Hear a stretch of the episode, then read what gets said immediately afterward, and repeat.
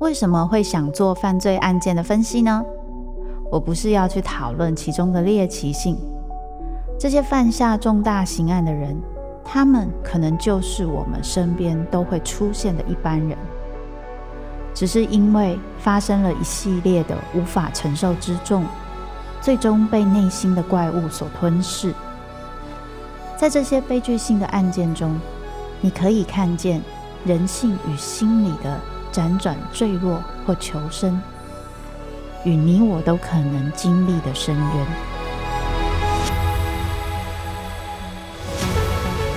我是周慕姿，我的全新订阅节目《周慕姿读犯罪脚本》，被恶魔追逐的人，带你从心理学的角度探索人性的黑暗面，以及他们内心始终没说出口的挣扎。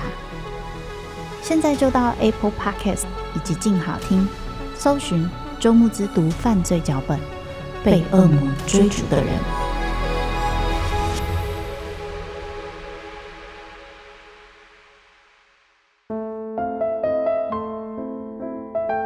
被遗弃的，寻找爱的，想回家的人。每个人生脚本背后，都有他没说出口的伤痕。周慕姿。读灵魂脚本。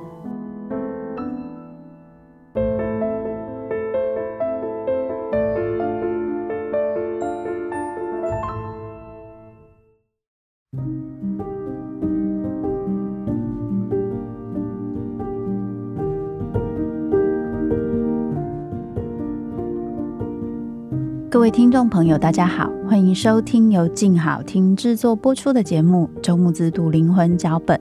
那些人没有说出口的伤，我是主持人周木子。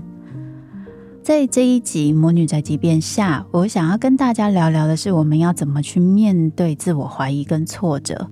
上集的结尾，我有稍微埋了个梗，就在说这一集呢会去聊琪琪她怎么在她出来工作的生涯中。遇到了最大的一个挫折，而后来他是怎么去处理跟面对解决的？这个挫折本身并不是太大，因为其实他很成功的还是完成了他的工作，可是他的自我感觉并不良好。这个不良好其实是很多关于琪琪从出来社会之后面对的很多自我怀疑，觉得自己不足，以及比起别人是不够好的这个部分。所有的自卑跟自我怀疑的大爆发，那怎么大爆发法呢？我在这里稍微描述一段那一个挫折开始的情境哦。上次的结尾我有提到，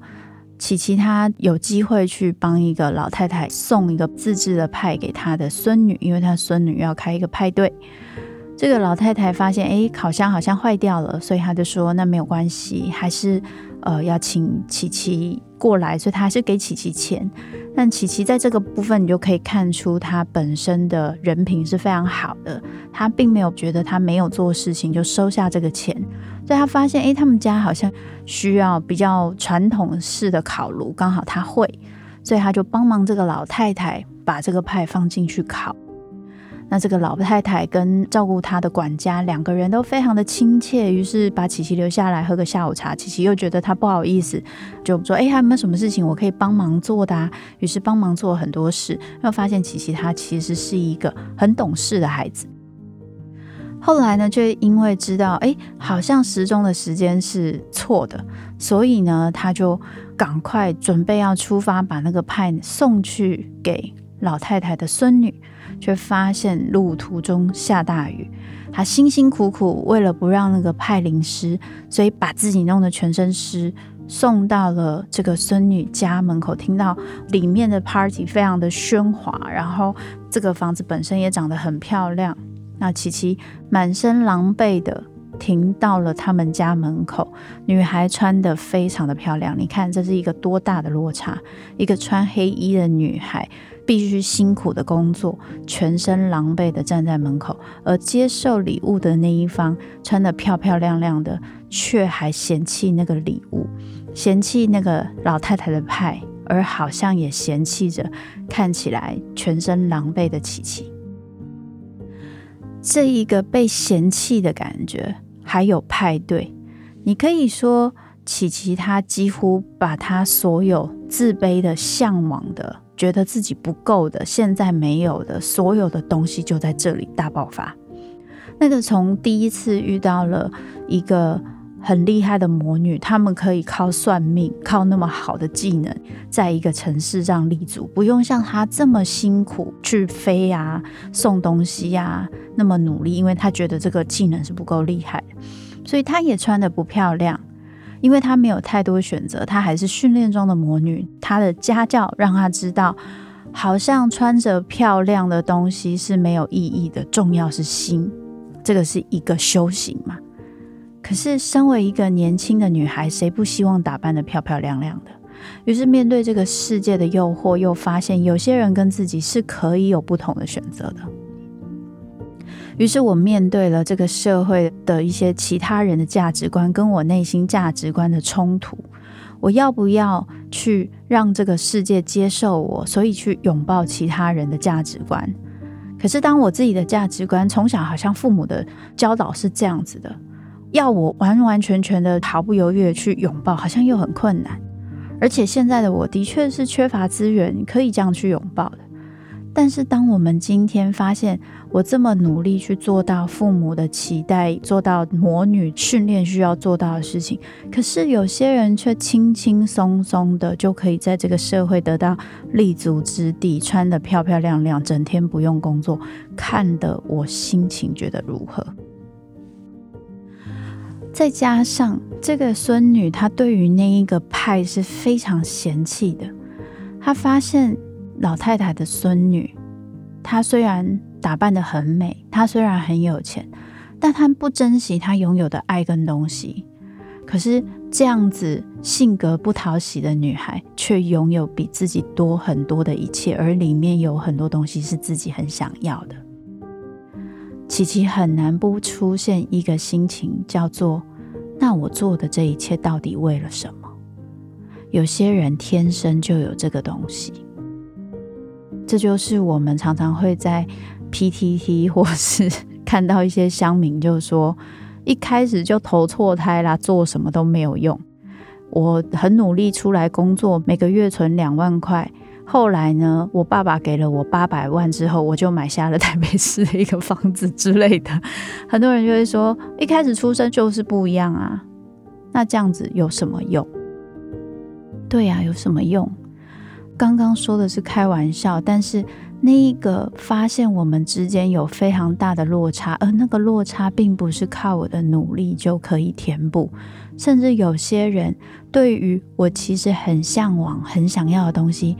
他是认为那没有什么大不了的，他一点都不珍惜，可是他就是拥有这么多东西。那个不公平会带给我们什么？愤怒、无力感跟自我怀疑。所以，当他在面对这个女孩的这个状态，内心的那一些不安全感，还有自我怀疑，全部被勾出来。对于想要邀请他去参加进入这个世界的蜻蜓，他会不会再想去找他，然后一起去参加 party？这件事情当然不可能发生，因为他觉得自己做的事情都是没有用的。他要是进去这个世界，一定不会被接受。所以他到底想不想要这个世界，他已经不知道。他现在只是觉得，反正我就烂，我就关起来吧。这时候的琪琪心里说不定还想着：我是不是在期待一个自己根本配不上的东西，做了不合理的梦跟期待，所以我就把自己关起来吧。后来呢，琪琪生了一场大病，生了这场大病之后，当然唢娜姐有发现她不对劲，可是唢娜姐在这方面真的是个温柔的人，她没有问太多，可是她仍然帮琪琪做了一点。小小的善意，那就是他让琪琪有机会再遇到这个蜻蜓，因为他认为这个蜻蜓其实是个好男孩，等了琪琪很久。这个蜻蜓几乎算是琪琪在这个城市中一个非常重要的连接，那就是他虽然好像隶属于这一个嫌贫爱富 Party 人这一群，可是他本身不是这样，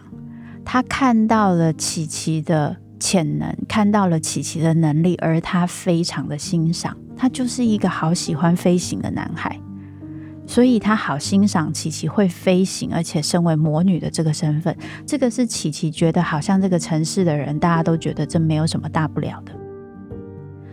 所以这一个蜻蜓本身的存在，其实对琪琪是很重要，那就是琪琪到底要怎么去看自己。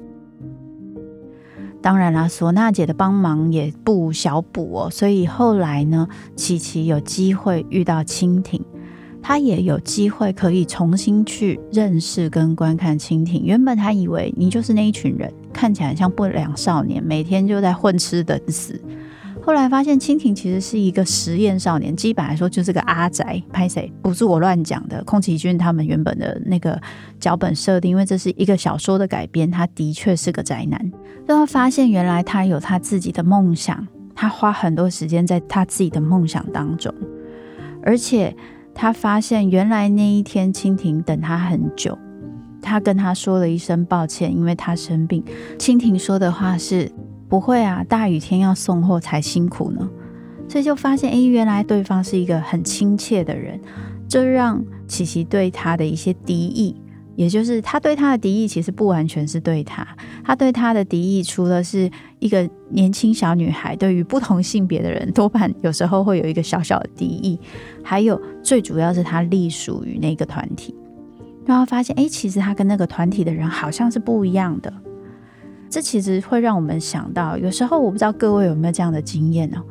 就是我们看到一些人，不知道为什么就是很讨厌他，对方看起来可能就是比较好、比较完美，或是有一些让我觉得，呃，他看起来好骄傲哦，他好像觉得自己很厉害的那些部分，甚至我们有时候会去想象，对方对我可能是有敌意的。但是后来，当你有机会接触对方的时候，我不知道各位有没有这样的经验。当你接触对方之后，你发现对方跟你一样都是人，我们都在为自己的梦想前进，而且我们在梦想面前呢，都可能会失败，有些笨拙，就跟蜻蜓一样，当他要弄他的那一个飞行脚踏车的时候，总是会失败笨拙的样子。展现在琪琪面前，而对琪琪来说，飞行是一件这么容易的事情。所以，当琪琪发现哦，原来我以为你拥有很多，结果你最想要的事情，这对我其实很轻松诶。那种感觉哦，原来我们都在自己的难打滚着，然后努力滚着滚着，滚得前进一点，努力把自己从这个难拔出来，找到力量站起来。然后拍拍身上的泥土，重新再开始。原来我们都是一样的，你没有比我好那么多。那我对你的那一些想象、投射、敌意，甚至觉得厌恶的那个感觉，可能就会变少了。因为原来我不用靠讨厌你去觉得自己才是好的。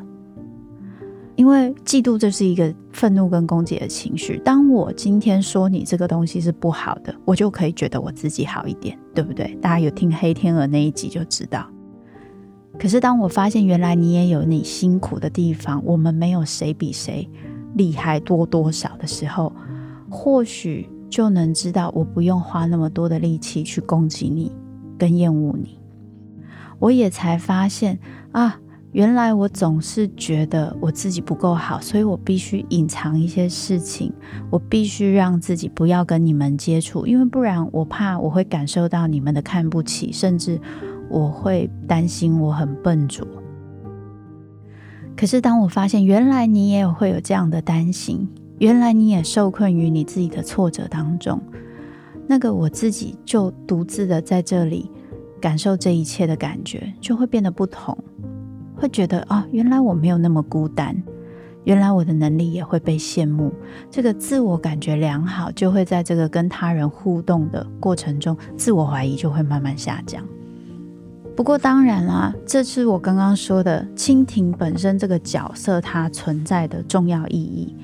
因为蜻蜓的朋友仍然代表着那一群刻板印象，那就是坐吃等死，每天过爽爽，然后穿得漂漂亮亮，开跑车的这群人。所以当蜻蜓的朋友出现，又表现出对琪琪有一点哦，你跟这种女孩在一起哦的样子的时候，琪琪马上感受到这样子的敌意，然后他就决定离开。当他决定要这样子离开之后，他又掉进了自卑跟自我怀疑的沮丧。于是他发现了，他居然失去了魔法，没有办法飞行，也失去了能力。这一段非常的重要，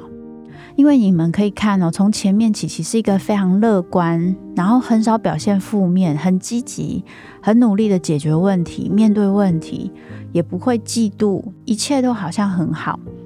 可是进入成人世界之后，所有的嫉妒、自我怀疑，还有觉得不如人。甚至觉得这个世界好不公平哦，那些东西全部跑到他身上，他再也没有办法像之前一样不用考虑任何事，用他的直觉就可以表现出他最擅长的天赋。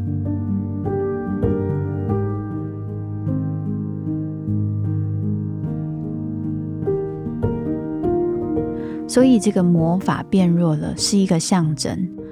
我不知道大家有没有这样的经验哦，就是有的时候你进入一个状态的时候，你进入一个新的环境，你要尝试一些新的挑战，你会发现原本你会的东西突然使不出来，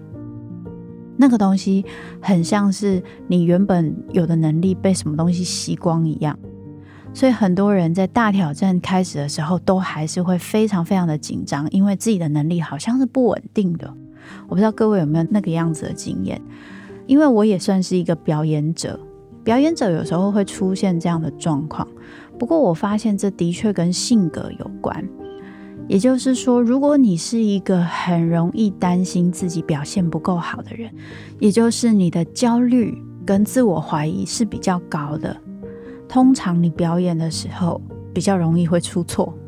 不是说你一定会出错，但是如果你在表演的时候一直会觉得说，我今天真的可以表演的好吗？会不会我今天不小心在哪里又会出错？会不会今天器材有什么问题，设备出现什么状况？然后呢，PA 跟我不对盘，各种奇奇怪怪，谁断弦之类的，你有很多担心的时候，你绝对没有办法很自在的把你原本就练习好会的东西表现出来。所以，当我们今天在进入一个很重要的，包含进入这个世界，你有成就，你有别人观看你的需求，你有定义自己的需求，很多事情都会变得很重要。你想要的、期待的东西越多，有的时候你就没有办法好好发挥你自己的能力，因为很容易你会觉得自己不够好。这件事情对于一个孩子从欢乐的童年进入青春期之后，特别会感觉到这个部分，因为那是我们开始建立自我意识的一个非常重要的阶段。我自己是什么样子，别人看我是什么样子，我觉得我是什么样子啊，但别人好像觉得这样的我没什么了不起，然后我就想说，那我应该要成为很了不起的人，可是我又觉得我好像跟那些。拥有我想要东西的人落差很远，而我身边的人开始慢慢离去，我再也没有办法像以前一样躲在父母的羽翼之下。就算有好朋友，比如说居居，他也找到自己的伴侣啦，他也跑去跟别的白猫鬼混，有没有？所以最后我就是一个人，我自己必须要去面对这一些孤单、这些自我怀疑、这些挫折。这些痛苦，然后我会在这一些自我怀疑中，还有焦虑当中，慢慢的没有办法用出本来我拥有的能力，结果我的魔法就消失了，甚至连妈妈祝福的扫帚都断掉了。这个扫帚断掉非常非常的重要，怎么说非常重要？除了说，因为今天那个自我怀疑对琪琪很严重，因为我今天会被蜻蜓觉得有趣，就是因为我会魔法。结果我今天不会魔法了，我原本会飞行的这件事情没有了，蜻蜓对我也不会有兴趣了，我也没有办法靠飞行在这个城市里面做我能做的事情，那我还剩下什么？这个是很严重的自我能力的剥夺，这是一件很可怕的事情，我自我都会从这里面消失的，所以这是一个非常非常大的挫折感跟恐惧，还有无力。再来，妈妈的祝福断掉了。他原本用的是妈妈的扫帚，所以他重新要在一个城市站立起来的时候，其实是带着妈妈的祝福的。可是当今天他在他最需要帮助的时候，妈妈的祝福断掉了，这代表什么？这代表人生有一些坎，我们只能靠自己而已。如果今天我们有机会靠着自己走出这个坎，我们就长大了。我们就独立了，这就是我们的成年礼。而在做这个成年礼的时候，有时候我们会有一些大人的帮助，但在某些时刻，我们只能靠自己。这真的是很不容易、很难的事情。这其实也是讲给很多有收听我的节目的父母听。我们当然都希望可以陪伴小孩度过每一个困难的时刻。可是人生有一些难关是孩子必须要面对，因为当他想要长大的时候，他仍然必须要自己去面对这件事，找到属于自己的答案。幸好我们的导演没有那么坏心眼，他还是有为琪琪设下了一个可爱的小天使。这个小天使就是那时候他在第一次遇到挫折。不小心把黑猫布偶掉到森林里面的时候，遇到的一个比较年纪大一点的姐姐。这个姐姐在里面的名字是乌露斯娜，好，有点难记的名字，我叫她小乌，好吧？这个小乌呢，其实是比琪琪年纪大一点的女孩，她的个性跟琪琪有一点点像哦，也是一个蛮大拉拉的，然后不是那么注重一些细节。可是呢，他也有他自己的专业，那就是画画。那他是孤独一个人在森林里面画画的哦，所以这跟琪琪本身的这个身份，她是一个魔女，她必须要靠自己在一个城市里站立起来，其实很像的。他们都是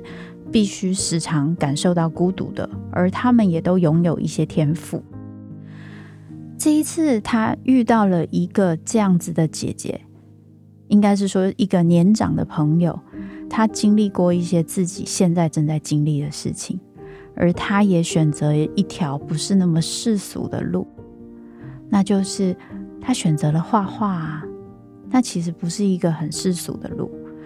这一件事情其实很有趣，就是还有包含就是小屋他画的那一个画，小屋他画的那个画非常非常的美。那他说，那个时候是因为他遇到了琪琪，他才画了这个画。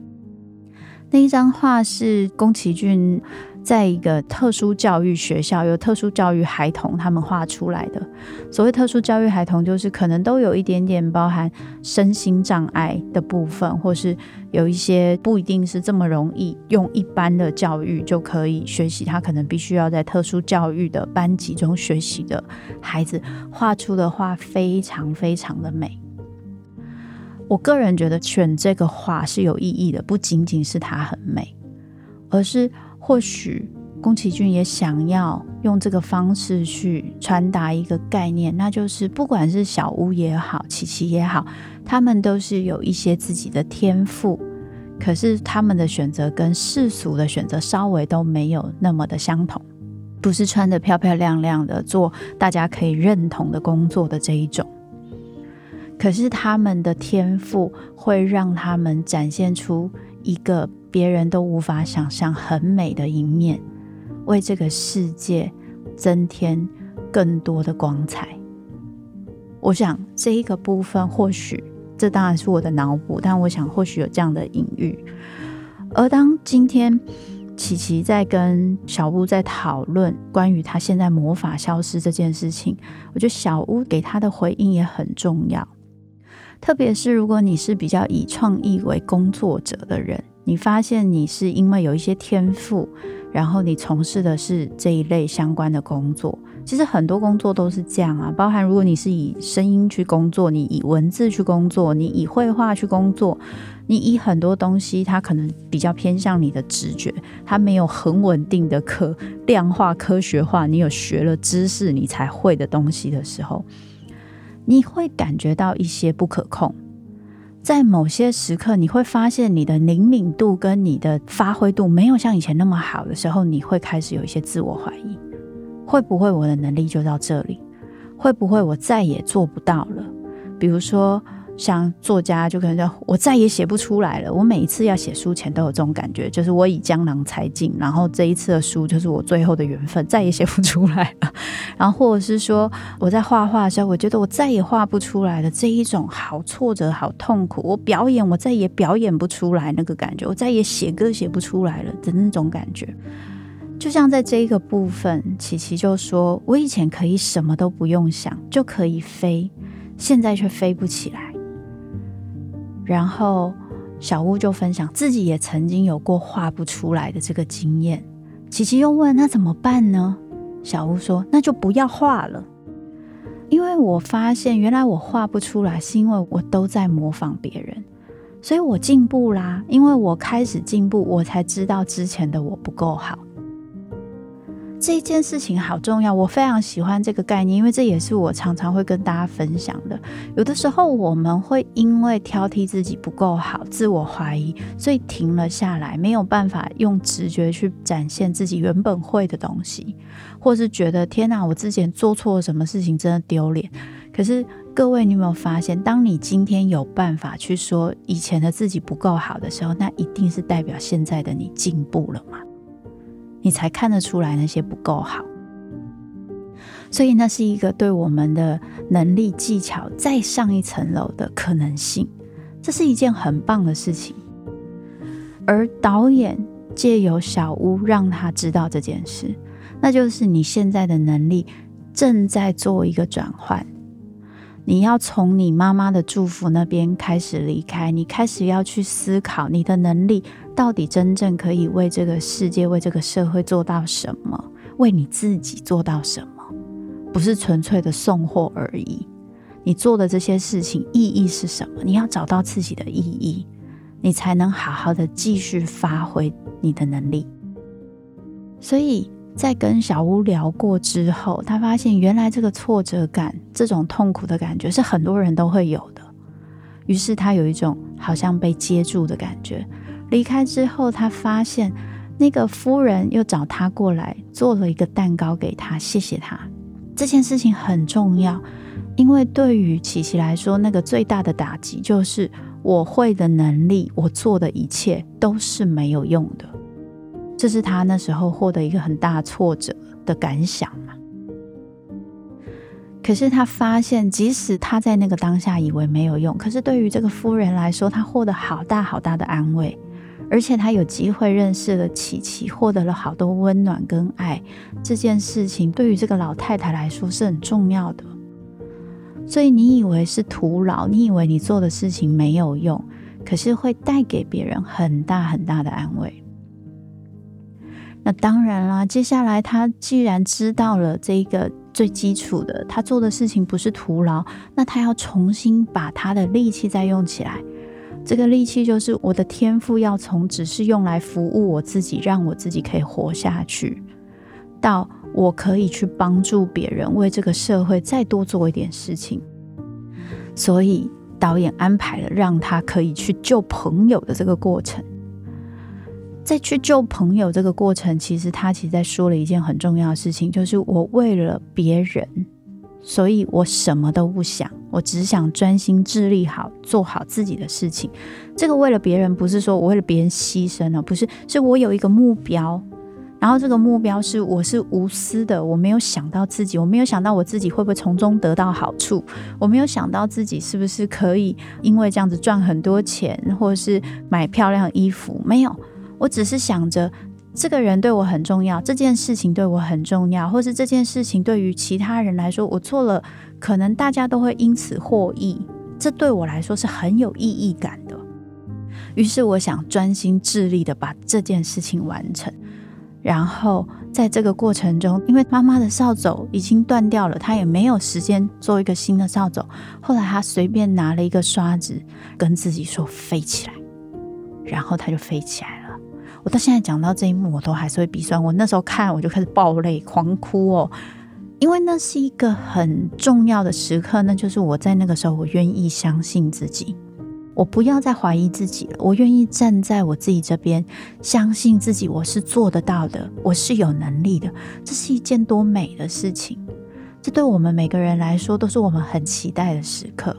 我们可能期待有人可以站在我旁边，告诉我我一定做得到。可是你知道吗？那个你自己站在你的旁边，跟你自己说你一定做得到的这件事情，那个力量没有任何人可以取代的。那只有你做得到。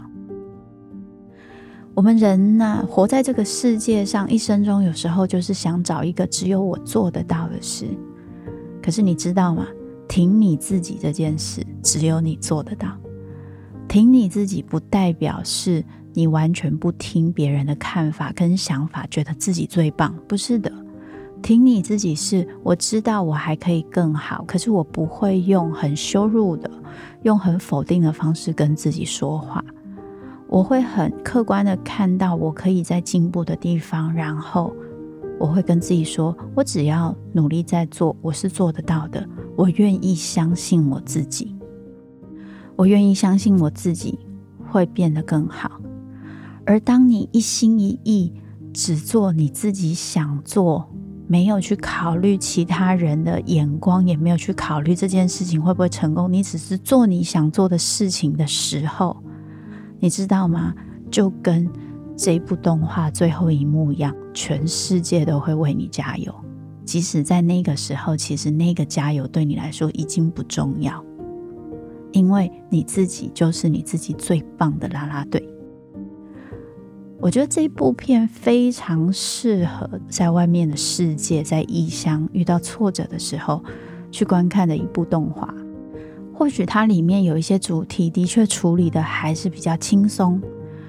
可是我想他所处理的那一些挫折、自我怀疑跟自我面对，几乎是我们每一个人都会遇到的一个困难。可是最后。能够让你跨越这一切的，永远是你愿意相信自己跟支持自己的力量。有的时候不一定靠别人，因为别人跟你说的再多，能不能相信，都还是在于你自己的选择，对不对？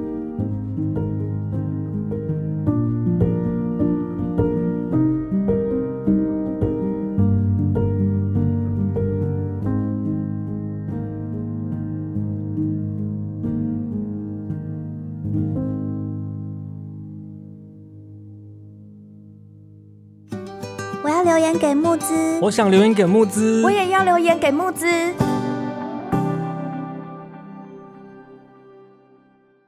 好的，接下来又到了留言时间。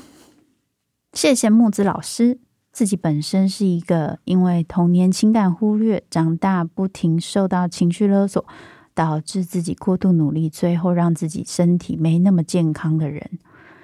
看到我的书，觉得泪流不止。后来听到我的 podcast，每集必听。